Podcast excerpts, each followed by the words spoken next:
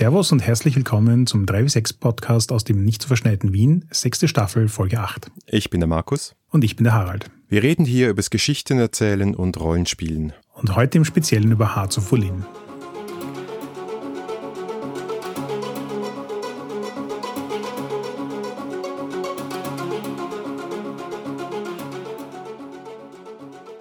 So, bevor wir loslegen, noch ein paar Ankündigungen, Danksagungen und etc. Feedback auch noch zur letzten Folge. Gleich mal die Ankündigung, das habt ihr vielleicht schon gelesen. Am 14. März ist gratis Rollenspieltag im deutschsprachigen Raum. Soweit so nichts Neues, aber was Neues, das ist, dass wir dieses Jahr was machen werden dazu. Und zwar haben wir da einen Kooperationspartner an Land gezogen, der ebenfalls neu ist, nämlich seit dem 7. Jänner gibt es in Wien eine Boardgame Bar, die Paradise Boardgame Bar am Ippenplatz die Freunde von uns betreiben. Und da haben wir uns gedacht, hm, ist eigentlich eine gute Idee. Wir haben einen neuen Raum. Wir haben, sagen wir so, jetzt auch die Erfahrungen von zwei Cons hinter uns. Wir werden was dazu anbieten. Was genau? Da werden wir noch, euch noch Bescheid geben, aber markiert euch das schon mal im Kalender. Ja, und es ist auch ein bisschen der Gedanke, ob das nicht der Startschuss für etwas mehr als nur unseren Beitrag zum Gratis-Rollenspieltag sein soll. Wir überlegen uns nämlich schon seit längerer Zeit, ob wir nicht so etwas wie einen 3-6-Stammtisch ins Leben rufen wollen. Und jetzt werden wir uns mal anschauen, wie das am Gratis-Rollenspieltag läuft. Und wenn es Interesse gibt, dann denken wir durchaus darüber nach, regelmäßiger in der Paradise Board Game Bar was zu machen. Also 14. März, das ist ein Samstag, da sehen wir uns am Ippenplatz. Ja, außerdem wollen wir natürlich noch unseren Sponsoren danken, allen voran Planet Harry und Ludus Leonis. Wuhu! Und wir haben auch neue Unterstützer auf Patreon. Ab Level 2 sind das Pen and Paper Reviews, Holger und Max. Vielen Dank. Vielen, vielen Dank. Dann gab es zur letzten Folge erstaunlich viel Feedback, begeistertes Feedback, aber auch kritisches Feedback und da wollen wir ganz kurz noch darauf eingehen. Einerseits haben wir natürlich nicht alle Wuja-artigen Rollenspiele erwähnt, vor allem gibt es da zwei deutschsprachige Rollenspiele, auf die ich nochmal hinweisen möchte. Das eine habe ich kurz erwähnt, das war New Hong Kong Story, äh, ein Spiel aus dem Jahr 2018 von Christian Blassmann und Elfie Heck. Aber es ist, glaube ich, wert, weil die uns vor einiger Zeit auch mal ein Rezensionsexemplar zur Verfügung gestellt haben, da kurz mehr dazu zu sagen. Es ist ein Spiel, das das gesamte Hongkong-Genre darstellen möchte und gleichzeitig auch diese Vielseitigkeit von, von Filmen zum Thema hat. Also man spielt quasi Schauspieler, die in verschiedenen Hongkong-Filmen, sei es Action, sei es Kung Fu, sei es Wuja, sich quasi dafür bewerben, darin dann spielen und dafür Preise erhalten oder eben auch nicht. Und das äh, vom Regelset her ist das relativ klassisch, also ein Punktekaufsystem und geht sehr ins Detail, was Action, Kampfstile etc. betrifft. Also wer Lust hat, auf klassischere Art und Weise Kampf und Action und Kung Fu und äh, Hongkong Action zu erleben, für die ist auf jeden Fall das ein Blick wert. Und das andere, da hat uns der Dominik darauf hingewiesen, dass es ein deutschsprachiges Fate-Setting, also für Fate Core gibt, nämlich Tangja, Jade, Seide und Blut. Und dafür gibt es auf faterpg.de auch eine ganze Reihe von Artikeln über Wuja, wo es sich auch lohnt, reinzuschauen. Ja, und dann, glaube ich, müssen wir uns jetzt noch mit dem Elefanten im Raum beschäftigen. Wie du schon am Anfang gesagt hast, es gibt eine ganze, es gab eine ganze Menge Feedback zu der letzten Folge. Und da steckt recht viel drin, über das ich gerne ein paar Worte verlieren würde und ich glaube du auch. So grob zusammengefasst, wenn ich die Timeline richtig im Kopf habe, Victoria Linnea, ich hoffe, den Namen habe ich jetzt richtig ausgesprochen, eine Expertin auch zu dem Thema Sensitivity Reading, die auch schon mal eine Folge mit dem Gender Swap Podcast gemacht hat, wo es eben auch um anverwandte Themen ging, die wir in der letzten Folge, sagen wir mal, nicht optimal abgehandelt haben ähm, hat auf Twitter eben kommentiert und hat gemeint, dass sie äh, sich durchaus mit Freude auf die Folge gestürzt hat und dann irgendwie festgestellt hat, dass es nicht ganz das war, was sie gehofft hatte.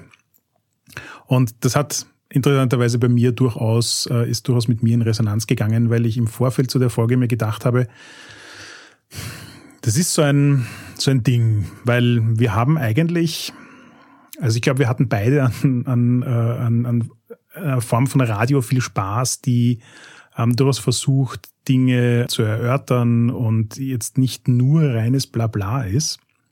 Aber auf der anderen Seite sind wir auch nicht die absoluten Experten auf den Themengebieten, die wir da besprechen. Wir haben zwar vielleicht viel Ahnung von Rollenspielen, aber gerade bei den Genrefolgen, wo es darum geht, über Dinge zu sprechen, wo Leute ganze Dissertationen und sonstige Dinge, Bücher darüber schreiben, sind wir sicher nicht Experten. Und mir war dementsprechend beim Vorbereiten der Folge schon klar, dass da viel Ungenauigkeit drin ist. Ich habe das auch versucht in der Folge so ein bisschen zu kommentieren, indem ich immer sehr vage geblieben bin und gesagt habe, nehmt das with a grain of salt. Aber ja, es ist halt dann letzten Endes genau das. Es ist halt jemand, der das Privileg hat, einen Podcast machen zu können und sich hinsetzt und mal über das redet, was er so im Kopf hat. Was ja im Prinzip auch vollkommen in Ordnung ist. Aber ja, man muss halt auch wissen, dass das nicht heißt, dass das, was ich hier von mir gebe, die totale Wahrheit ist und das Thema sehr, sehr detailliert und verständnisvoll betrachtet, sondern tatsächlich eher so eine oberflächliche Beobachtung ist und die sicher mit einer ganzen Menge an Ungenauigkeiten, Ahnungslosigkeiten und, und sonstigen Herausforderungen behaftet. Das heißt, dementsprechend, wer sich mit solchen Dingen wie Martial Arts Rollenspielen oder Rollenspielen, die sich im Allgemeinen mit dem asiatischen Raum beschäftigen, auseinandersetzen will und dabei die Sachen, die Kultur dahinter auch wirklich verstehen will und das nicht nur so oberflächlich streifen will, für den gibt es eine ganze Menge an Dingen da draußen. Und in einer Diskussion zwischen uns beiden, Markus, äh, finde ich, hast du das eh recht gut auf den Punkt gebracht oder vielleicht lasse ich dich das einfach selber sagen. So quasi, was, was ist es, dass wir als Rollenspieler eigentlich am Tisch machen wollen und was ist es, das uns Rollenspiele ermöglicht? In ihrem Kontext. Ja, ja, genau. Also es gibt ja auch noch diese Diskussion und diese Seite der kulturellen Aneignung. Das ist ja auch das Thema, wo es im Gendersword Podcast drum ging. Ich verlinke das auch drunter und übrigens auch eine Empfehlung für den Asians Represent Podcast, wenn ihr mehr darüber erfahren wollt von Leuten, die sich erstens auskennen und zweitens aus dieser Kultur stammen.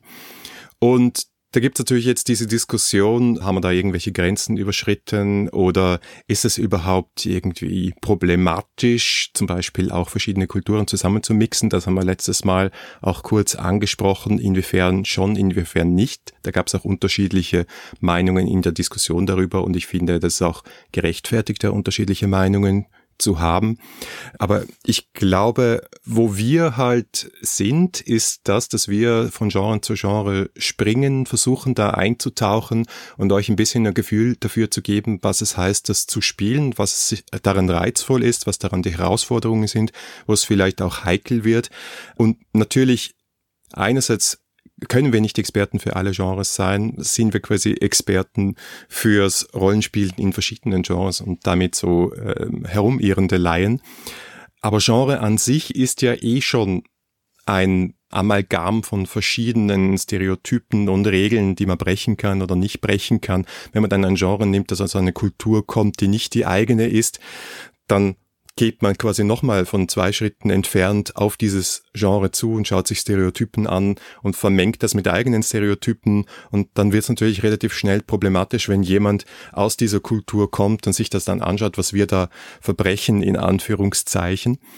Da kommt jetzt aber ein großes Aber. Was ich eben nicht meine, ist, dass wir uns deswegen scheuen sollten, an solche für uns nicht sofort intuitiv verständlichen, für uns vielleicht eben nicht so vertraut wie Fantasy, europäisches Mittelalter angehaucht sind, sondern ich finde, dass darum geht's uns ja ein bisschen. Wir wollen euch dazu einladen, ein bisschen über den Tellerrand hinauszuschauen und ein bisschen die Komfortzone manchmal auch zu verlassen und manchmal sogar extreme Dinge zu spielen, wenn euch das Spaß macht.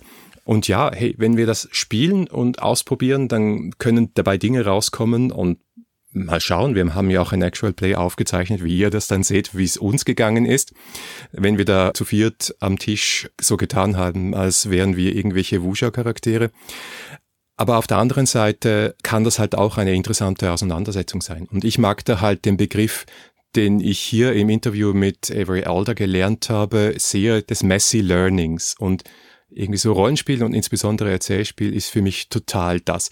Wir gehen rein, wir probieren was aus, es kommt, wenn du dir das anschaust, es ist vielleicht manchmal peinlich und manchmal daneben, aber solange du dich damit auseinandersetzt und das auch ein bisschen reflektierst, würde ich es für einen Fehler halten, wenn wir jetzt da die große Scheu hätten, das auszuprobieren. Und eben normalerweise ist es ja im sicheren Raum unseres heimischen Tisches, wo niemandem was passieren kann, insbesondere dann nicht, wenn wir auch die entsprechenden Sicherheitsmechanismen, die entsprechenden Safety Tools verwenden. Insofern denke ich mir, das Schöne daran ist, dass Spiele uns halt auf neue Welten, auf andere Genres neugierig machen und dass wir beim Spielen oft darauf kommen, dass Dinge vielleicht stimmig oder nicht stimmig sind und dann nachforschen und halt was daraus lernen. Und solange wir da auch offen bleiben, finde ich, können wir alles spielen und das ist schön. Ja, da, da möchte ich nur einen kleinen Punkt aufgreifen dazu, der mir einfach wichtig ist festzustellen, dass das jetzt gut auf den Punkt gebracht, was quasi am Tisch und einer Gruppe von Leuten passiert und die Safety-Tools, die man nutzen kann, um dafür zu sorgen, dass es allen gut geht damit. Die andere Seite der Medaille zu dem Ganzen ist, für mich gibt es immer diesen Unterschied zwischen Dingen, die im privaten Raum passieren und Dinge, die im öffentlichen Raum passieren. Und ich sehe da bei uns als Podcast, der ein breites Publikum hat, schon auch eine andere Verantwortung als für die Leute, die das quasi in ihrem privaten Rahmen am Tisch machen.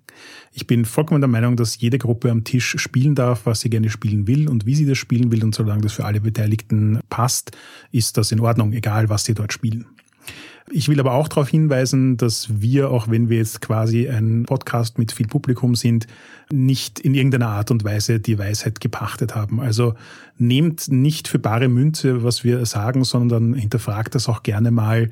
Es ist vollkommen in Ordnung, anderer Meinung zu sein und es ist auch vollkommen wahrscheinlich, dass ihr nicht nur anderer Meinung seid, sondern auch mehr Ahnung von Dingen habt als wir und deswegen die Dinge sehr zu Recht hinterfragen könnt. Wir versuchen hier sozusagen unser Bestes und ich glaube, wir versuchen auch einfach einen Eindruck zu vermitteln. Das ist ja so ein bisschen die Idee hinter diesen Miniserien und Genrefolgen und so weiter, dass wir, wenn wir über ein System im Detail reden, dann wollen wir halt möglichst viel Blickwinkel und Informationen liefern, damit Leute sich nicht die Mühe machen müssen, das alles selbst zu arbeiten, sich das anhören können und dann aber letzten Endes trotzdem die Entscheidung treffen müssen, ob sie sich mehr damit beschäftigen wollen oder nicht. Und wenn sie das tun wollen, ist es auch immer eine gute Idee, sich seine eigene Meinung zu bilden. Ja, voll, bin ganz bei dir. Und wer uns schon lange hört, weiß auch, dass wir mit jeder Staffel ein bisschen schlauer geworden sind und vielleicht Dinge, die wir vor zwei Jahren gesagt haben, heute auch wieder revidieren würden. Und es ist eine laufende Diskussion und ich bin sehr froh, dass die uns auch bei dieser Gelegenheit sehr viel Feedback reingespült hat. Also danke dafür. Ja, vielen Dank.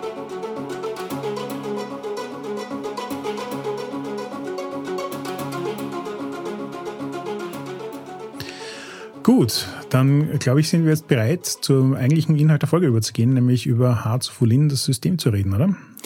So ist es. Hearts of Olin ist ein Spiel, das letztes Jahr auf Kickstarter war. Die Autorinnen und Autoren sind Agatha Cheng und Lowell Francis, Illustrationen von Minerva Fox.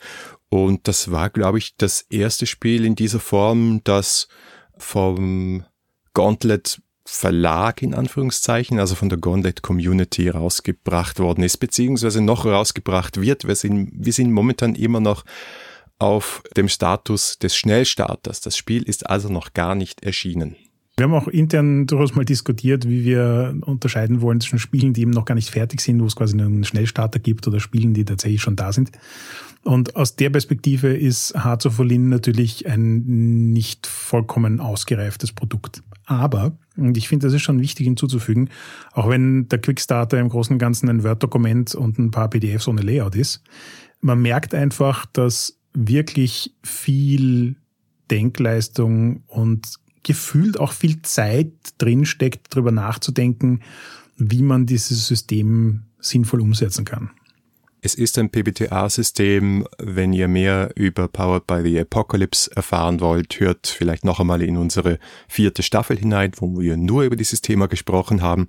Wir können also ein bisschen auf dem aufsetzen, was wir schon gehabt haben und das anschauen, was wir uns immer am Anfang von PBTA-Spielen anschauen, nämlich zum Beispiel Agendas Und hier gibt's auch eine Player Agenda und ich finde die sehr schön als Startpunkt, weil sehr viel darüber verrät, wie das Spiel das Wuja-Genre sieht, wo das Spiel hin will und was eben von den Spielerinnen und Spielern gefordert wird. Ja, ich finde, die Player Agendas sind auch schon ein gutes Beispiel dafür, dass dieses Spiel, also wenn man PBTA-Spiele kennt, mehrere, dann merkt man ganz klar, dass es PBTA mag und in seiner Essenz hat. Aber es gibt unglaublich viele Ecken und Kanten, wo es Dinge anders macht als andere PBTA-Spiele. Und die Player Agenda ist eins zu eins dieser Dinge. Ist, Player Agendas kommen durchaus auch in anderen Spielen schon vor. Da sind sie jetzt nicht die ersten. Aber ich finde, das ist sehr brauchbar eingebaut haben. Nämlich so wie du sagst, also es gibt so generische Player-Agendas, die quasi für jeden Spieler gelten und dann gibt's Playbook-spezifische. Und das sind insgesamt sieben kurze Sätze. Also zum Beispiel die Player-Agenda Agenda sind solche Sachen wie Embrace Sincerity, Speak obliquely about the heart, Play with everyone's entanglements, Act in the service of something greater. Und das, das hilft einem bereits dabei, in das Mindset hineinzukommen, das für das Genre relevant ist, meiner Meinung nach. Also wenn man nicht weiß, wie man seinen Charakter spielen soll, schaut man sich einfach seine allgemeine Player Agenda und seine Playbook Player Agenda an und wird wahrscheinlich darin irgendeinen Hinweis finden, wie man in der momentanen Situation reagieren kann oder soll. Genau. Und da ist jetzt wieder der Bezug auf unsere Genrefolge, weil ganz am Anfang sind auch so Spielertipps dabei, wo ich glaube, die Autorinnen und Autoren einfach darauf hingewiesen haben, wie sich diese Art zu spielen von anderen Spielen unterscheidet. Also zum Beispiel Embrace Sincerity heißt, dass wenn dir jemand etwas sagt, dann sollte dein Charakter mal grundsätzlich davon ausgehen, dass diese Person die Wahrheit sagt, egal was die gerade sagt. Das ist so ein genre-typisches Element. Oder speak obliquely about the heart, also das hast du bei unserem Testspiel sehr schön angeleitet. Also man sagt nie offen, was man wirklich fühlt, sondern druckt so daran herum, nimmt blumige Bilder dafür und wird dementsprechend auch oft missverstanden. Und das sind zwei Dinge, die schon mal sehr, sehr viel Charakterspiel anleiten und ja, lostreten.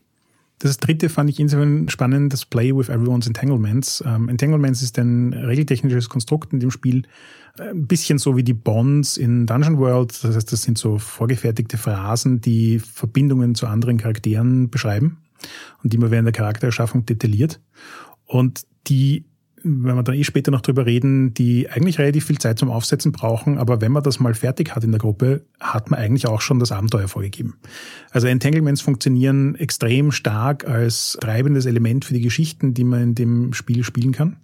Und die Leute von Anfang an daran zu erinnern, dass sie mit diesen Entanglements arbeiten sollen. Das heißt, wenn du jetzt gerade nicht weißt, was du tun sollst, dann schau dir an, was du für Entanglements hast. Was kannst du mit denen machen? Was für Möglichkeiten gibt es in der momentanen Geschichte, die einzubauen, so dass die Sache, keine Ahnung, komplizierter, interessanter, spannender, was auch immer wird. Mhm. Ne? Und du hast automatisch einen, einen Plottreiber, der auch von den Spielern ausgehen kann. Also das ist ja immer so ein Ding bei PPDA-Spielen, dass sowohl der Spielleiter als auch die Spieler für die Gestaltung des Plots zuständig sind.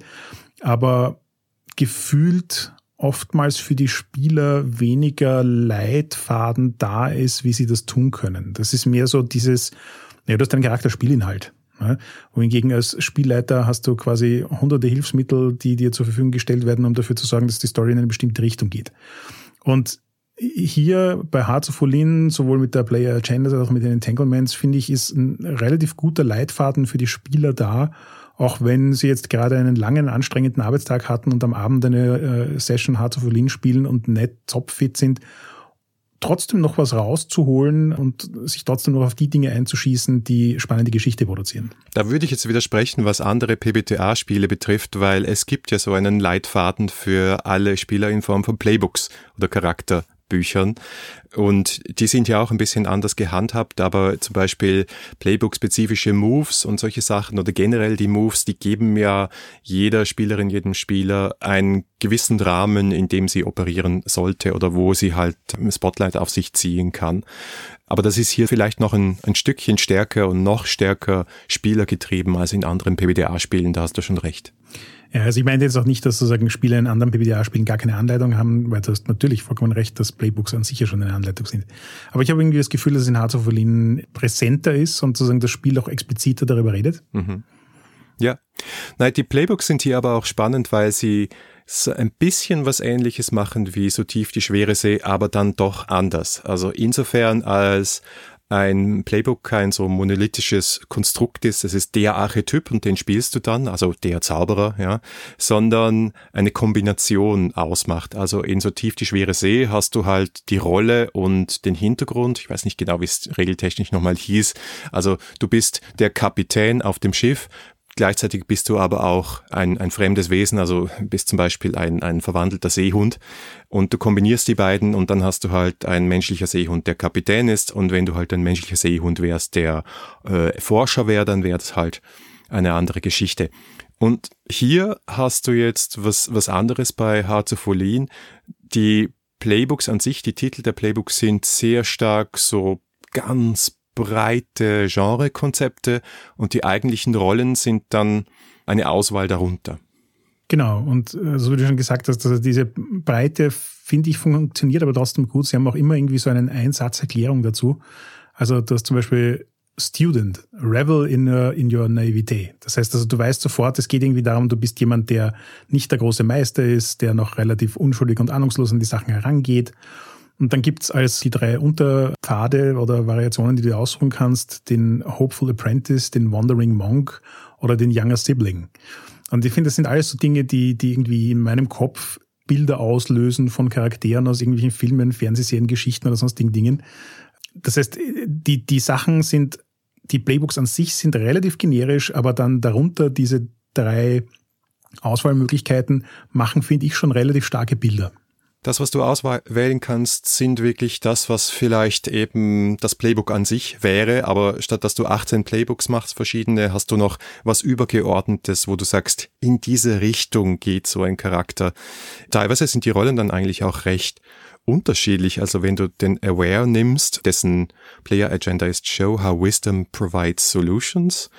Das ist also quasi jemand, der einfach sehr stark vom Geist getrieben ist und dann hast du drei Rollen, die heißen Master, Scholar und Traveling Sifu, also der, der wandernde Meister. Und die sind sehr unterschiedlich beschrieben. Beim Bravo ist es noch stärker so, aber du siehst schon, die Autoren haben sich hier sehr viel Mühe gegeben, zu schauen, was macht denn so einen Wuja-Charakter aus auf einer, ich sag mal, ein bisschen abstrakteren Ebene aber wie heißen sie dann auch konkret, um, um dir was in die Hand zu geben? Ja, was, was, ich, was ich auch dran mag, und ich bin mir nicht ganz sicher, wie es das tut, aber üblicherweise in PBDA-Spielen ist es ja, jeder spielt ein anderes Playbook und du solltest Playbooks eigentlich nicht doppelt spielen. Und wenn du das hier machst und der eine sucht sich, also weil du jetzt gerade den Bravo erwähnt hast, der hat als, als Beschreibung Enjoy Every Moment und du hast den Favored Eldest, den Gallivant oder den Thief wenn der eine sagt, er spielt den Lebemensch und sucht sich darin den Dieb aus, da hat er da relativ viel Spielraum. Der Bravo unterscheidet sich dann stark vom Aware. Wenn also zwei Spieler sich für das eine und für das andere entscheiden, haben sie innerhalb dessen immer noch viel Möglichkeit, den Charakter in ziemlich unterschiedliche Richtungen zu definieren. Und das wirkt sich durchaus auch auf Moves aus, die dann zur Verfügung stehen. Und das, finde ich, macht relativ elegant, weil du mit wenig Entscheidungen und wenigen Schritten dorthin kommst, sich stark unterscheidende Charaktere zu haben. Und das hat mir recht gut gefallen eigentlich. Und die Spielzüge, die man wählt, normalerweise bei, einem, bei den meisten anderen PBTA-Spiele hast du halt eine Liste von Spielzügen, die du auswählen kannst, die spezifisch sind für so ein Playbook, damit du deinen Charakter individualisieren kannst. Und hier funktioniert das dann eher über die Rollen. Also wenn du eine Rolle hast, dann hast du auch da fixe Spielzüge dazu oder eigentlich sehr wenige. Spielzüge. Generell bei Hearts of Olin so, dass es eher weniger als mehr Moves gibt. Ja, das finde ich persönlich auch ziemlich attraktiv. Es gibt nicht rasend viel, das du im Kopf behalten musst. Also es ist tatsächlich so ein PBTA-Spiel, wo du quasi zwei Seiten an Basic Moves und Regeln und eine Seite an Character Sheet hast und wenn du das im Blick behalten kannst, dann hast du im Großen und Ganzen alles, was du brauchst zum Spielen. Ja, das Komplizierte ist eher, ich habe ja jetzt auch gerade unsere Charaktererschaffung geschnitten und da musste ich ein paar Mal schmunzeln, wie wir durcheinander gekommen sind mit den ganzen Namen und Factions und Entanglements und das, das kommt jetzt eigentlich auch, sollten wir auch noch besprechen. Also das Spiel lebt davon, das haben wir auch in der Player Agenda schon gehört, dass die Spieler ein kompliziertes Netzwerk miteinander mit NSCs und verschiedenen Fraktionen, die sie selber erfinden, bilden. Genau, und da gehören im Großen und Ganzen zwei Dinge dazu. Das eine, was eigentlich so relativ kurz und abstrakt abgehandelt wird, sind, ist das Thema Secret Societies und Factions. Das heißt also, jeder Charakter äh, erschafft bei der Erstellung eine Faction. Das ist eine Fraktion, derer angehören kann, aber nicht muss. Die kann auch einfach nur so in der Welt existieren. Und die Faction hat im Großen und Ganzen nur einen Namen und mm, so, einen, so eine Art Ausrichtung. Also es gibt irgendwie so vier Kategorien von Factions, die man definieren kann. Righteous, also quasi die Guten, Unrighteous, die Bösen, Ambiguous, ähm, die Unentschiedenen und äh, Forgotten war, glaube ich, das vierte, also äh, irgendetwas, das in der Vergangenheit existiert hat und jetzt nicht mehr aktuell ist. Das Interessante ist, dass Sie dazu sagen, dass das Reputationen sind, die diese Fraktionen haben und das muss nicht das sein, wofür sie tatsächlich stehen, sondern das ist das, was alle Leute glauben, wofür sie stehen. Und ähm, das ist es. Mehr gibt es zu diesen Secret Societies nicht. Die spielen auch ansonsten nicht unmittelbar in die Entanglements hinein aber sie geben schon so ein bisschen Background, wo man so quasi Reibungsfläche hat. Also entweder kommt der Charakter aus so einer Secret Society und hat damit irgendwie schon so eine Art Plot oder er arbeitet gegen so eine Secret Society oder die Secret Society ist da und kann später im Spiel aufgegriffen werden. Also das fand ich relativ minimalistisch, aber elegant gehandhabt. Ja, es hat auch ein Genre-Element, diese Kulte und Geheimgesellschaften und Martial Arts Schulen oder was auch immer, das gehört da einfach, glaube ich, rein. Ja, und dann gibt's die Entanglements und die sind auch wieder eigentlich vom Konzept her relativ simpel, aber wie wir schon erwähnt haben, dauern dann doch ziemlich lang zum Aufsetzen. Ja, ich glaube auch deswegen, weil du im Vergleich zu den Banden zum Beispiel bei Dungeon World immer zwei Namen einsetzt. Du machst also mit jedem Entanglement eigentlich ein Beziehungsdreieck. Du setzt dann zum Beispiel in ein Entanglement, also so eine Verwicklung, gleichzeitig eine Person ein, in die du verliebt bist und die Schwester oder den Bruder von dieser Person, die verhindern möchte, die ihr, dass ihr zusammenkommt und kannst dann sagen, okay, wer von, vielleicht ist das eine ein Mitspielerin und das andere ist ein NSC oder sind beides Mitspieler. Und wenn du das dann für jeden Spieler am Tisch machst, dann ergeben sich recht schnell recht komplexe Beziehungsnetzwerke und da muss man ein bisschen aufpassen, dass dann alles zusammenpasst.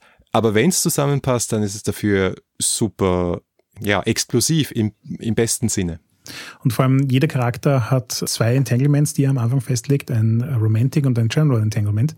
Das heißt, das ist sehr explizit das Thema Emotionen da. Und da gibt's quasi für, jede, für jedes Playbook gibt so eine Liste an vorgegebenen Entanglements, sowohl Romantic als auch General. Und da kann man sich dann einfach eins aussuchen, füllt das aus und so wie du schon gesagt hast, also im Prinzip sind äh, vom, vom, vom Look and Feel her ist das sehr ähnlich wie die Bonds in Dungeon World. Nur dass es halt zwei Namen sind, die du einfüllen musst und damit hast du erstens die Chance, entweder ein sehr dramatisches Beziehungsgeflecht unter drei bis vier Spielern auf die Beine zu stellen oder NPCs in die ganze Geschichte mit hineinzuholen. Und wenn die NPCs dann wieder an irgendwelchen Factions dranhängen und irgendein anderer Spieler ist mit einer von diesen Factions verbandelt, dann ist da schon wieder so indirektes Drama da. Und dadurch, dass du eben diesen Unterschied hast zwischen General und Romantic Entanglements, kannst du dir also dann auch aussuchen, willst du dich eher um quasi die romantischen Plots kümmern oder vielleicht um Plots, bei denen die Romantik nicht so sehr im Vordergrund steht. Ja, und äh, wie du sagst, es dauert eine Zeit lang, bis man da mal die Runden durch alle Spieler gemacht hat, alle Entanglements definiert hat und alle damit happy sind, wie das jetzt ausschaut. Und mit Dauern meine ich schon, gefühlt ist das eine gute Stunde, die dich in der Charakterschaffung mit drei Spielern beschäftigt. Ja. Aber eben, wenn du es fertig hast, dann fehlt nicht mehr viel, um gleich loslegen zu können, weil du hast schon eine Idee, wo das Dramapotenzial liegt. Du weißt schon, wo du mal anziehen willst, um zu schauen, wie du eskalieren kannst. Und es gibt dann auch hinten bei der Spielleitersektion im Schnellstarter noch 18 so Starter-Incidents. Das sind also einfach so ein Absatzbeschreibungen für Szenarien, die auch quasi gewisses Dramapotenzial bieten, wie das Martial Arts Tournaments der Assassins oder so in die Richtung. Mhm. Und da suchst du dir dann als Spielleiter einfach eins raus, das mit den Entanglements, die deine Charaktere schon haben, gut zusammengeht. Und das war's. Mehr brauchst nicht, um ein Abenteuer losstarten zu können. Doch noch zwei Sätze zu den Charakteren, bevor wir zum Abenteuer kommen. Das eine ist, verwirrenderweise gibt es hier auch Bonds und die sind aber was ganz anderes. Also das, was bei Dungeon World Bonds sind, sind hier die Entanglements und Bonds sind eigentlich mehr sowas wie emotionale Gummipunkte oder so. Ähnliche Konzepte habe ich mal gesehen bei Trail of Cthulhu, wo du so Anker hast für deine geistige Gesundheit, also wo du dir Punkte zurückholen kannst, indem du zum Beispiel deine Mutter besuchst oder solche Dinge. Und hier kannst du andere Charaktere als deine Bonds einsetzen und sozusagen die emotionale Kraft aus dieser Beziehung nutzen und sie später auch wieder aufladen. Aber rein mechanisch gesehen ist es eine Art Gummipunkt. Ja, das ist für mich so eins der Dinge, die am schwierigsten zu greifen waren. Ich verstehe, was sie damit machen wollen. Und ich finde es gut, dass du jetzt gerade das Beispiel mit Cthulhu gebracht hast, weil in Cthulhu gibt es ein Phrasing zu dieser Idee, das für mich Sinn ergibt. Ja, also dieses, du hast einen Anker, der dich davon, davor bewahrt, in den Wahnsinn abzugleiten. Das macht total Sinn dass meine Beziehungen, also dass meine Entanglements und meine Beziehungen nicht das gleiche sein müssen, aber sein können und dass ich auf die emotionale Stütze dieser Beziehungen zurückgreifen kann, aber wenn ich sie als Ressource ausgebe, ändert das nicht zwangsläufig was an der Dynamik der Beziehung und sagt auch nichts über die Beziehung aus. Das ist irgendwie so, yeah. kann, kann noch ausformuliert werden im fertigen Spiel, ja. Ja, es, es, es ist irgendwie nicht so ganz greifbar. Mhm. Also ich, ich verstehe, was sie tun wollen damit. Ich finde auch, dass es mechanisch gut funktioniert.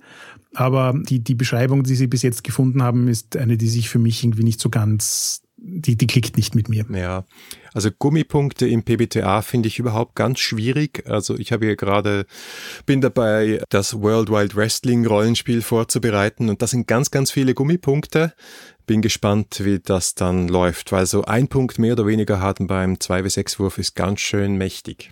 Also das war auch so eine meiner großen Lernerfahrungen aus meinem eigenen Game Design für PBTA, dass ich, ich verstehe den, die Versuchung von Gummipunkten. Es kann auch total ins Spiel hineinpassen. Also bei World Wide Wrestling finde ich, ist, haben sie ein Konzept gefunden, das gut ins Spiel hineinpasst.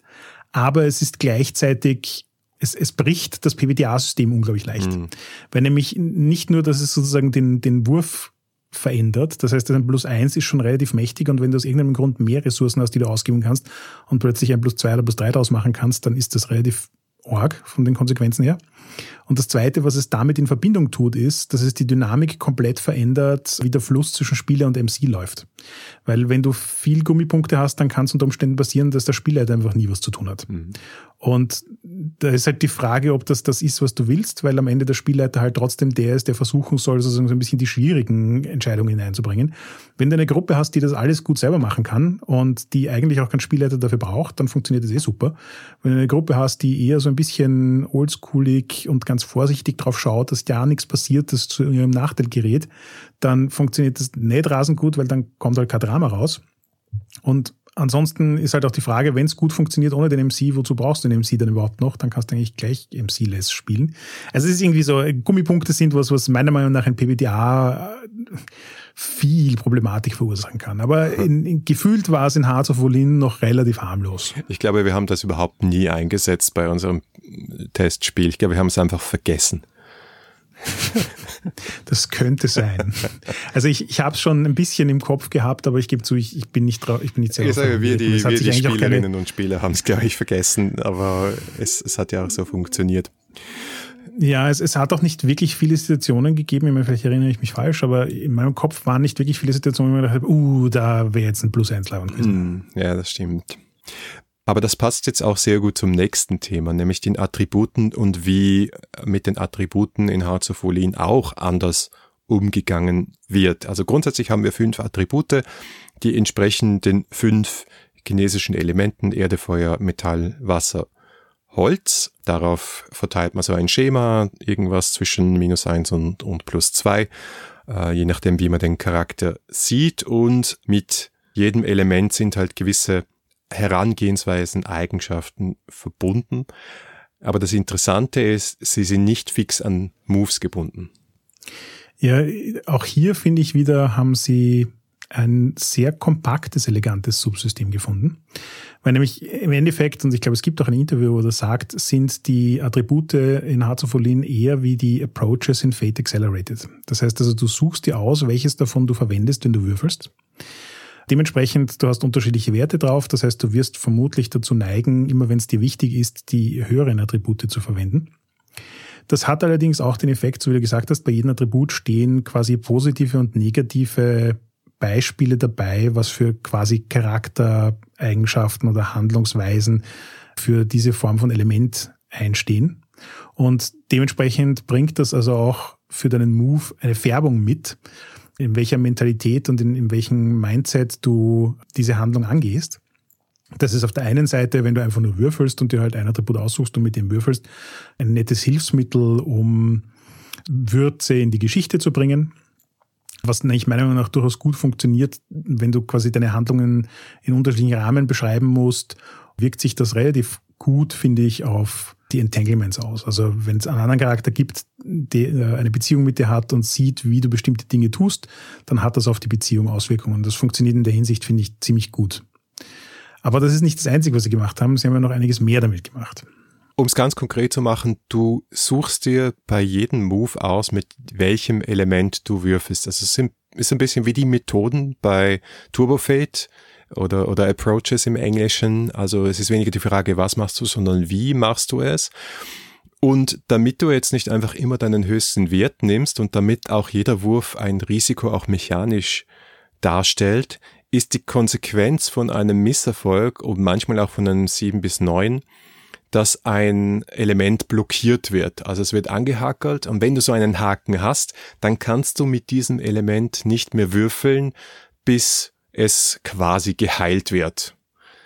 Das heißt, das kann dich bei fünf Elementen und ein paar Misserfolgen relativ schnell, relativ handlungsunfähig machen. Ich glaube nicht, also bei uns im Test war es auch nicht so, dass das öfter vorkommt, weil du auch nicht so oft würfelst bei diesem Spiel. Dazu später sicher auch noch mehr. Aber ich glaube, es macht einem schon bewusst, dass jede Handlung, die mit einem Move zusammenhängt, immer auch ein Risiko ist. Ja, absolut. Und auch da wieder, also wenn ein Attribut blockiert ist, dann heißt das halt auch dementsprechend, dass du mit den anderen Attributen würfelst. Das heißt, dass sich so ein bisschen die Handlungsweise deines Charakters subtil verändert. Und es beschreibt auch so ein bisschen, wie quasi die, die, der Handlungsspielraum deines Charakters immer enger wird.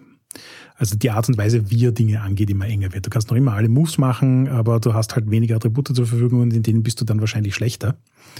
Das macht eine interessante Dynamik und vor allem auch, was es tut, ist, dass de facto deine Attribute auch gleichzeitig deine Trefferpunkte sind. Das heißt also, es, es vermischt das Thema, was halte ich aus und worin bin ich gut und wie gehe ich Dinge an in ein Subsystem, das relativ elegant funktioniert, weil was passiert, wenn du quasi alle deine Attribute angehackelt hast? Es gibt dann auch noch einen zusätzlichen State, den du anhackeln kannst, der heißt Wounded. Und damit ist es, also es, es ist ein bisschen ist ja auch hineingemischt, diese ganzen Conditions, die es in Spielen wie Masks und so weiter gibt, die halt so ein bisschen vorgeben, wie du deinen Charakter zu spielen hast. Und wenn du sagst, du willst jetzt keinen Einfluss auf die Spielweise deines Charakters, dann kannst du auch sagen, ich hackerl Wunde dann. Und da bin ich halt jetzt verwundet und nehme in Zukunft minus zwei auf alle meine Würfe, was ziemlich heftig ist. Aber zumindest ist kein Attribut blockiert. Und wenn mal alles durchgehackelt ist, dann heißt das einfach, dass dein Charakter aus der Szene genommen wird. Das heißt, der muss fliehen, er muss sich ergeben oder sonst irgendwas. Also in irgendeiner Art und Weise ist er nicht mehr Teil der Situation. Ähm, er kann quasi hier so nicht weitermachen. Ich habe jetzt nicht auswendig im Kopf, wie es mit Sterben ausschaut. Es gibt irgendwelche Regeln zum Thema Sterben in dem Spiel, aber die sind gefühlt auch nicht rasend vorderrangig, weil das ist, also gerade Hearts of Olin hat sich für mich ganz stark als ein Spiel dargestellt, wo Sterben eine super plotrelevante Konsequenz ist. Das ist ein Spiel, das ohne dass es das jemals explizit sagt, durch ganz viele kleine, subtile Details darauf hinweist, dass zufälliges Sterben nicht in die Geschichten hineinpasst, die sie hier erzählen wollen. Ja, genau. Da kommen wir dann sicher auch gleich zum Kampf, der mit das Interessanteste ist, glaube ich. Aber wenn du dir anschaust, was sind die Grundspielzüge, und das sind nur, ich glaube, sieben Stück, also da hast du halt das typische Overcome, also das wäre so Gefahr, trotzen und die sind alle sehr breit angelegt, Study, etwas studieren, etwas, oh, da habe ich ein Doppel, das sind nur sechs Stück. Aber der wichtigste Spielzug hier, glaube ich, der bei uns, glaube ich, auch am häufigsten vorgekommen ist, ist Inner Konflikt. Ja, das sagt auch schon sehr viel über dieses Spiel aus. Ja, also, wobei ich schon das Gefühl habe, dass das Spiel durchaus spezifische Moves hat, die auch wieder das Gefühl dessen transportieren, was das Spiel erreichen will. Also es gibt zum Beispiel diese drei Moves Hearts and Minds, Inner Conflict und Impress. Und bei Hearts and Minds geht es darum, dass du andere Leute sozusagen beeinflusst. Das ist ein bisschen der, der Social Charisma-Wurf, wenn du willst. Ähm, nur halt in klassischer PPDA-Manier gehandhabt mit interessanten Listen, was du bei welchem Ergebnis bewirken kannst oder für Konsequenzen hast. Dann hast du eben diesen Inner Conflict. Das ist so dieses, dein Charakter ist jetzt in eine Situation geraten, wo er sich zwar äußerlich nichts anmerken lässt, aber innerlich ähm, quasi total herausgefordert ist von den Dingen, die hier passieren. Und wie gehst du damit um?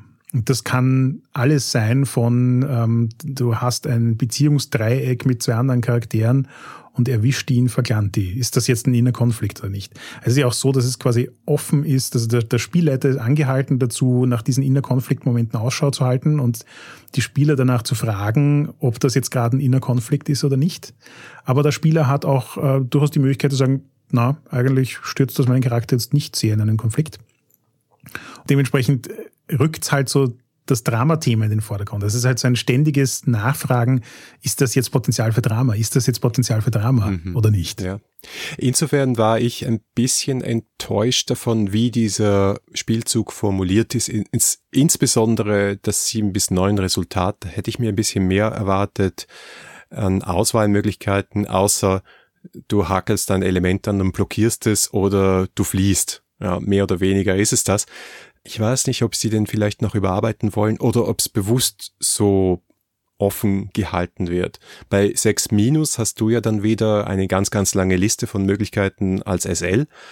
Aber dafür, dass es so zentral ist, schien mir der ein bisschen sehr generisch zu sein, dieser Spielzug.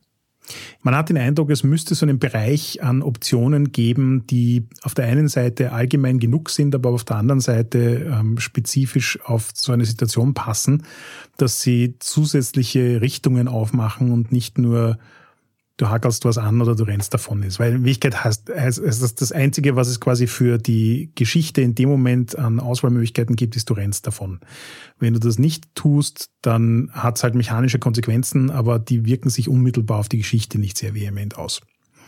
Also es ist so ein bisschen so ein, ein, ein äh, Verzögern von Konsequenzen. Mm, ja, genau. Und ich glaube schon, dass das die Absicht ist, die sie hatten, aber ich fände es auch lustiger, wenn es mehr Handlungsanleitung gibt, wie man die Situation an sich dann spannender machen kann draus. Ja, also wenn ich jetzt die beiden Autoren wäre, dann würde ich noch ein paar Abschnitte drüber schreiben, was passiert in der Fiktion, wenn ich so ein Element anhakle. Und ich glaube, da kann man sicher sehr viel rausholen, wenn man weiß, wie man das in den Plot einbaut, dass es eben nicht nur eine mechanische Konsequenz ist. Ja, stimmt. Ja, ich glaube, dann müssen wir jetzt zu dem großen Thema kommen, oder? Wie schauen Martial Arts Kämpfe in Harzerfolien aus? ja, es gibt eine extra Liste von Konflikt-Moves und die ist dann trotzdem auch noch relativ kurz und der wichtigste dabei ist der Move Duel, also ein Duell durchführen. Und das Spannende dabei, du würfelst nur einmal für einen ganzen Kampf und zwar immer. Genau. Und wie ich das das erste Mal gelesen habe, habe ich mir gedacht, uh, gewagt. Und dann habe ich ein bisschen drüber nachgedacht und eigentlich bei den Playtests, die ich bis jetzt gemacht habe, hat sich herausgestellt, dass es tatsächlich das Gefühl dessen, was Martial Arts Kämpfe in vielen dieser äh, Medien sind, am besten rüberbringt. Ich habe kurz nachdem wir beschlossen haben, den Playtest zu machen und ich mir das alles nochmal durchgelesen habe, auf Netflix die Serie Warrior gesehen. Und das ist so auch so Martial Arts Serie und es geht quasi um jemanden, der in den 1870er Jahren nach San Francisco kommt und dort irgendwie in illegale Gangmachenschaften verwickelt wird und so weiter. Und in der ersten Folge sind irgendwie drei Kämpfe drin. Und in allen drei Kämpfen ist in der ersten Sekunde klar, wer den gewinnen wird. Trotzdem ist es nicht langweilig, sich anzuschauen, wie sie sich gegenseitig verprügeln, weil es halt Martial Arts ist. Und irgendwie hat es Hearts of Olin geschafft, genau das zu transportieren. Also dadurch, dass du diesen einzelnen Wurf hast und es von ein paar anderen Umgebungsfaktoren abhängt, die bestimmen, sozusagen, wie der Wurf zu handhaben ist, kannst du in, in eine Kampfsituation geraten, dann würfelst du, dann weißt du, was Sache ist und danach kannst du dich darauf konzentrieren, einen coolen Kampf zu beschreiben. Und warum ich das im Speziellen so genial finde, ist, weil es ja bei der Person, die den Wurf macht, liegt, diese Beschreibung durchzuführen. Das heißt, du kannst dir als Spieler immer sicher sein, dass du für dich einen befriedigenden Kampf beschreiben wirst. Mag sein, dass andere das gern anders gesehen hätten oder was auch immer. Und es kann auch sein, dass du quasi einen Kampf beschreiben musst, in dem du verlierst. Aber du kannst trotzdem dafür sorgen, dass du einen Kampf beschreiben kannst, den du cool finden wirst. Ja, und das zweite wichtige Element dabei ist das Element Scale. Und ich glaube, das ist ganz zentral. Das gibt es auch in anderen Spielen, aber ich glaube, es war extrem wichtig, das hier einzuführen, dass es mehr oder weniger zwei Situationen gibt in einem Kampf. Ne? Drei Situationen. Entweder du bist auf Augenhöhe mit deinem Gegner, das ist quasi der Standard. Äh, das ist so ein NSC mit deinem Namen zum Beispiel, ja, wenn du gegen die kämpfst. Oder die Gegner sind unter deinem Niveau, unter deiner Scale, dann wirst du sie mit an Sicherheit grenzender Wahrscheinlichkeit besiegen, außer du entscheidest dich dafür, sie nicht zu besiegen und kriegst einen Bonus dafür. Oder sie stehen über dir und dann gewinnen die. Ja, und das wird auch sehr gut beschrieben im Buch, dass das eine Genrekonvention ist, wo es darum geht, wenn die Leute gleich gut sind, dann kommt daraus ein spannender Kampf, dann ist unsicher, wer gewinnt. Und das andere ist das, was du gerade beschrieben hast, wenn die Gegner, und das sind dann oft auch viele, da gibt es auch einen extra Move dazu, der heißt Deal with Troops, wenn die Gegner schlechter sind, dann können es noch so viele sein. Es wird trotzdem der Protagonist oder die Protagonistin gewinnen. Und das klingt jetzt so, als ob es möglicherweise langweilig wäre, aber es geht halt darum, cool dazustehen, in dieser Situation einen Spotlight-Moment zu haben und das sehr schön auszuspielen. Und es kommt eben nicht zu der Situation, die immer wieder beschrieben wird als Problem in Rollenspielen, dass du was ganz Tolles beschreibst, was du machen willst, und dann pushen dir die Würfel rein. Das passiert nur dann, wenn auch fiktional klar ist, dass das Ende eines Kampfes unklar ist. Genau. Und äh, so wie du gesagt hast, also wenn die Scale mal festgelegt ist und wenn du jetzt sozusagen bessere Scale hast als deine Gegner, dann ist es ziemlich wurscht, was du würfeln wirst. Wenn du nicht gerade entscheidest, dass du verlieren wirst, wirst du gewinnen. Wenn du in der Scale unterlegen bist, ist es ziemlich wurscht, was du würfeln wirst, du wirst verlieren. Gerade nur sozusagen in, in diesem Middle Ground, der aber interessanterweise also seit ich begonnen habe, das näher zu beobachten, habe ich den Eindruck, dass in, in vielen so Martial Arts Geschichten die Kämpfe, wo sich Gegner auf Augenhöhe begegnen, dann eigentlich fast eher die Bossfights sind. Alle Kämpfe davor sind welche, wo es entweder klar ist, dass der Held ähm, besser ist und mit den Gegnern den Boden aufwischen wird, oder wo es klar ist, dass er jetzt gerade an jemanden geraten ist, den er einfach nicht besiegen kann. Und das füllt halt so quasi eine Geschichte, bis dann irgendwann die Schlusskonfrontation kommt. Und das fand ich eben auch in, in Olin elegant gemacht. Du kannst, wenn du gegen einen Gegner kämpfst, der stärker ist als du und du wirst einfach verlieren, dann hast du danach mechanisch die Möglichkeit, dein Level nach oben zu schrauben und klassischerweise so eine Trainingsmontage einzubauen, damit du dann, wenn du ihm das nächste Mal begegnest, die Fähigkeiten hast, die du brauchst, damit dein Gegner auf demselben Level ist wie du. Ja, das ist so PBTA, wie ich es mir wünsche, dass du eine Genrekonvention nimmst und das in eine Regel hineingießt, die den Plot vorantreibt. Also, wo du jetzt nicht groß Abenteuer bauen musst, sondern einfach weißt, okay, wenn die Spielergruppe diesen Oberboss, diesen äh, Sifu oder irgendwie anderen Meister zum ersten Mal begegnet, dann wird ihnen klar, demütigend oder nicht, dass sie zu schlecht sind für diese Person und dann müssen sie was machen und dann haben sie gleich mechanisch auch die Möglichkeit, eben so eine Trainingsmontage einzuführen und erzählen damit den Plot weiter. Und damit gibt's immer einen nächsten Schritt. Und keine Frustration, wenn man sagt, oh mein, der ist zu stark für mich, ich kann jetzt nichts machen, sondern die Antwort ist, was machen wir jetzt, damit sich das ändert auch da wieder eben, es ist eigentlich ein relativ elegantes Regelkonstrukt. Es ist nicht sehr kompliziert und aufwendig. Und das tut Heart of Olin meiner Meinung nach an einigen Ecken. Das ist relativ knackige, funktionierende Regelkonstrukte anbietet, die sich dann auch im, im tatsächlichen Spiel, Spiel als funktionierend herausstellen. Mhm. Genau. Und wie siehst du die Spielleitungssektion? Die ist natürlich jetzt noch sehr minimalistisch im Schnellstarter, aber steht doch einiges drin, vor allem was die Spielleiteragenda und die Prinzipien und auch die SL-Züge betrifft. Für mich sind in der Spielleitersektion vor allem zwei Dinge drin, die ich sehr, sehr wertvoll fand, die ein bisschen anders sind als in anderen PBTA-Spielen. Das eine ist, dass sie ähm, explizit über Hard Move Shelving reden. Das ist so eine Idee, die jetzt, glaube ich, nicht im Gauntlet geboren worden ist, aber die dort sehr beliebt ist. Nämlich, wenn du quasi ein 6-Ergebnis hast und der Spielleiter sollte jetzt irgendeinen Move machen.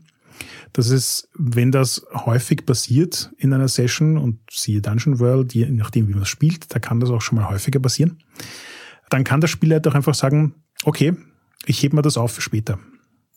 Ich stelle das quasi ins Regal und wenn dann der Zeitpunkt kommt, wo es dramaturgisch interessant ist, dann hole ich das alles raus, was ich mir da aufgehoben habe und dann regnet es quasi die Konsequenzen von links und rechts. Und das kann richtig eingesetzt ein wirklich gutes Instrument sein, um quasi Geschichten in PBTA so zu shapen, dass sie tatsächlich so ein Gefühl von Anfang, Mitte und Ende haben. Und basierend auf der Idee haben sie dann halt auch einen ganzen Schippel an äh, MC-Moves hineingeschrieben, wo sie aber auch explizit dazu sagen, das ist jetzt gar nicht so sehr Hard- und Soft-Move, also diese Idee von wegen, es gibt Moves mit unmittelbareren Konsequenzen und mit Moves mit Konsequenzen, die sich erst später manifestieren, sondern das sind einfach Reaktionen im Moment, die je nachdem, was die Fiktion ist, zu dem Zeitpunkt gerade gut passen können oder nicht.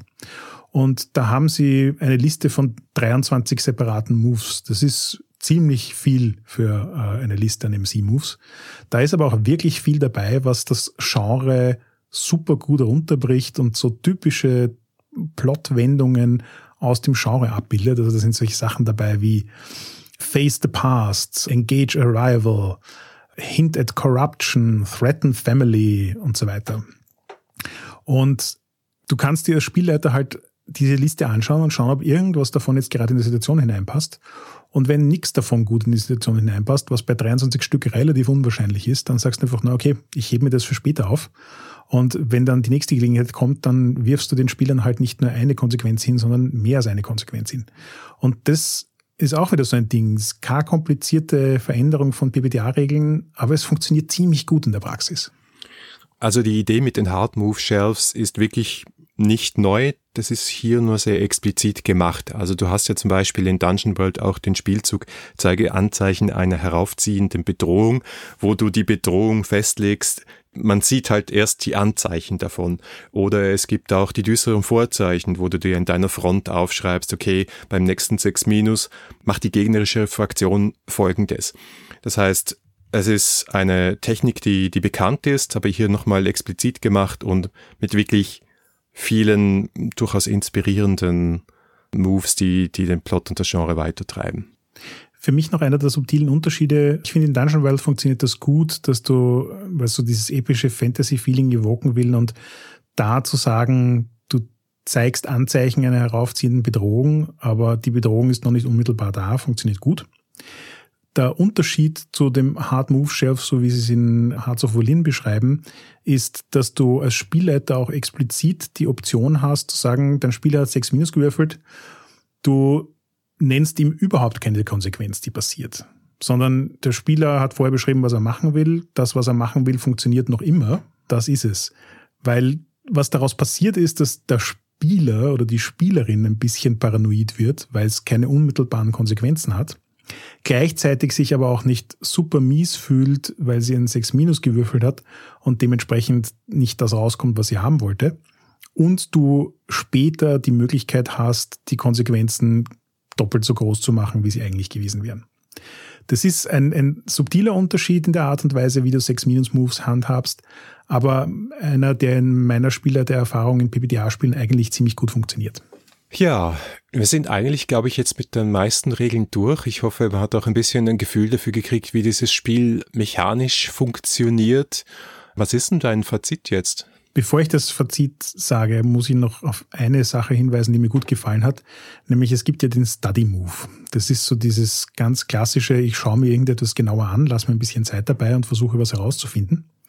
Und da haben sie zwei Dinge gemacht, auch wieder nichts Neues, aber finde ich gut zusammengewürfelt. Nämlich das eine ist, dass du bei dem Move klassisch dabei so ein paar Fragen stehen hast, die du, wo du dir welche aussuchen kannst, je nachdem, was dein Würfelergebnis ist. Du hast aber auch Fragen, die spezifisch sind für dein Playbook. Das heißt also, jedes Playbook hat ein paar spezifische Study-Fragen. Und was das macht, ist, dass es jedem Playbook so einen eigenen Spin darauf gibt, was Charaktere mit diesem Playbook sich für Informationen anschauen. Was ist es, das sie wissen wollen? Was ist es, das sie interessiert? Und damit macht es also Sinn, dass verschiedene Charaktere unter Umständen auch dieselbe Situation oder dasselbe Ding studieren, weil sie einfach unterschiedliche Fragen stellen können. Das hilft auch wieder stark dabei, die Charaktere rüberzubringen und ihnen den Spieler Anleitung zu geben, wie er den Charakter gut umsetzen kann. Und das Zweite ist, dass es im Study Move selbst eine Option gibt, dass du keine Frage stellst, sondern einen Fakt deklarierst. Und das fand ich wirklich elegant, weil was das nämlich tut, ist, dass es so ein bisschen wie bei Fate, wo du quasi einen Fate-Punkt ausgeben kannst, um die Geschichte bewusst mitzugestalten, ist es hier nicht an Ressourcen gebunden, sondern es ist so, ich kenne mich gerade nicht aus. Also ich bin in einer Situation als Charakter, wo ich nicht genau weiß, was passiert. Typisches Ding in Rollenspielen. Und dann gibt's halt zwei Dinge, die passieren können. Das eine ist, ich habe als Spieler auch absolut keine Ahnung, was ich damit machen soll. Dann will ich eigentlich vom Spielleiter einen Hinweis. Dann ist dieses Fragestellen und ich kann mir aus einer Liste von Fragen eine aussuchen, ein super effizientes Werkzeug, damit Spieler und Spielleiter gemeinsam ähm, sozusagen eine Richtung deklarieren können. Der Spieler entscheidet über die Frage, was ihn am meisten interessiert und der Spielleiter kann dann mit dem arbeiten. Aber es gibt auch umgekehrt Situationen, wo Spieler sagen, keine Ahnung, was hier gerade passiert, aber ich hätte eigentlich eine total gute Idee, was ich gern damit machen würde. Und das funktioniert mit den klassischen Frage-Antwort-Moves, wie sie in den meisten anderen PBTA-Spielen drin sind, nur so halbert. Du kannst dann natürlich versuchen, so ein bisschen loaded also die, die, die Frage an sich ist ja oft vorgegeben, aber du kannst natürlich versuchen, das so ein bisschen zu aufzuladen und den Spielleiter zu motivieren, ähm, in eine bestimmte Richtung zu gehen. Aber wenn du selbst ein Fakt deklarieren kannst, dann heißt das natürlich, dass du als Spieler viel stärker involviert bist, die Fiktion zu definieren. Und das funktioniert gerade für PBDA-Spiele meiner Erfahrung nach wirklich gut. Das habe ich jetzt auch in ein paar anderen Spielen schon ausprobiert. Das funktioniert einfach wirklich gut, dass die Spieler dann hier die Möglichkeit haben, jedes Mal, wenn Ihnen was unklar ist an der Geschichte, wissen Sie, dass der Study Move eine gute Entscheidung ist, weil wenn Sie selbst eine Idee haben, können Sie die einbringen und wenn Sie keine Idee haben, können Sie den Spieler einfach fragen. Ja, ich glaube, das ist die Art und Weise, wie viele von uns den Spielzug Wissen kundtun in Dungeon World Spielen, obwohl er eigentlich nicht so dasteht. Also, dass man Fakten deklariert, statt den äh, SL nur zu fragen, was denn da so läuft. Aber es ist super mächtig und ich glaube auch sehr, sehr schön umgesetzt. Und da merkt man, wie du vorher schon gesagt hast, dass ganz viel Spielerfahrung in dieses Spiel hineingeflossen ist. Damit sind wir auch schon quasi bei meinem Fazit. Das wäre einfach, ich finde, dass wirklich viel Überlegung in den Regelkonstrukten drinsteckt, die sie da haben. Dass die allermeisten davon auch wirklich gut funktionieren, also kompakt sind, elegant sind, das tun, was sie tun sollen, leicht zu merken sind und wunderbar in das Genre hineinpassen. Ich finde, dass das Spiel gut darin ist, soweit ich das überblicken kann, das Genre zu emulieren und zwar in einer Form, in der es die Spieler und den Spielleiter anregt, entsprechendes Spiel zu liefern. Und es tut einige Dinge, also wie zum Beispiel den Kampf und so weiter, die sehr anders sind, die ich sehr wertschätze, wo ich gern darüber nachdenke, die Ideen daraus zu übernehmen für andere PBDA-Runden. Und ja, wenn, wenn das, was man bis jetzt vom Kickstarter gesehen hat, ähm, weil es kommt ja noch einiges mehr an Material, was sie schreiben wollen, von Regeln für Übernatürliches und Magie und so weiter, bis hin zu diversen Setting-Variationen. Also es soll dann auch so Science-Fiction-Varianten davon geben und so. Das kann ein wirklich, wirklich interessantes Spiel werden. Also ich bin sehr neugierig auf das Endergebnis und ich glaube, wenn das dann mal da ist, sollten wir vielleicht auch nochmal eine kleine Sonderfolge dazu machen. Ja, mein Schlusswort ist eher das, dass ich hoffe, dass das mit dem Endergebnis auch so gut kommt, weil es kommen so ein paar Signale aus der Richtung der Gauntlet Community, die halt nicht so positiv sind. Wir haben wahrscheinlich alle gehört, dass Jason Cordova nicht mehr bei Gauntlet ist, dass der Autor, einer der beiden Autoren dieses Spiels, die Community auch übernommen hat. Seither ist ein bisschen Funkstille. Wir haben auch auf unsere Interviewanfragen keine Antwort erhalten. Übrigens, falls jemand Kontakt hat, bitte stupst die Leute an. Wir würden gerne noch ein Interview machen. Das heißt, ich hoffe, das Spiel kommt und ich hoffe, das Spiel kommt so ausgebaut, durchdacht, schön beschrieben und illustriert, wie sie sich das vorgestellt haben, weil ich glaube nämlich auch, es ist wirklich ein PBDA-Spiel der neuesten Generation, das es auf jeden Fall geben muss. Ja, da gebe ich dir vollkommen recht. Ähm, ich bin auch noch gespannt, ob es tatsächlich real wird oder nicht, aber ich hoffe einfach stark und drücke die Daumen. Danke fürs Zuhören. Das war die achte Folge der sechsten Staffel 3W6. Feedback lesen wir gerne auf iTunes, Facebook, Twitter oder im Web unter 3w6.fm. Wenn ihr uns persönlich schreiben wollt, dann findet ihr Harald auf Twitter als heckmuella und mich als Vienna mit W. Wenn euch diese Folge gefallen hat, dann gebt uns doch eine Bewertung auf iTunes. Oder ihr unterstützt uns mit einem kleinen Beitrag auf Patreon. Vielen Dank und bis zum nächsten Mal.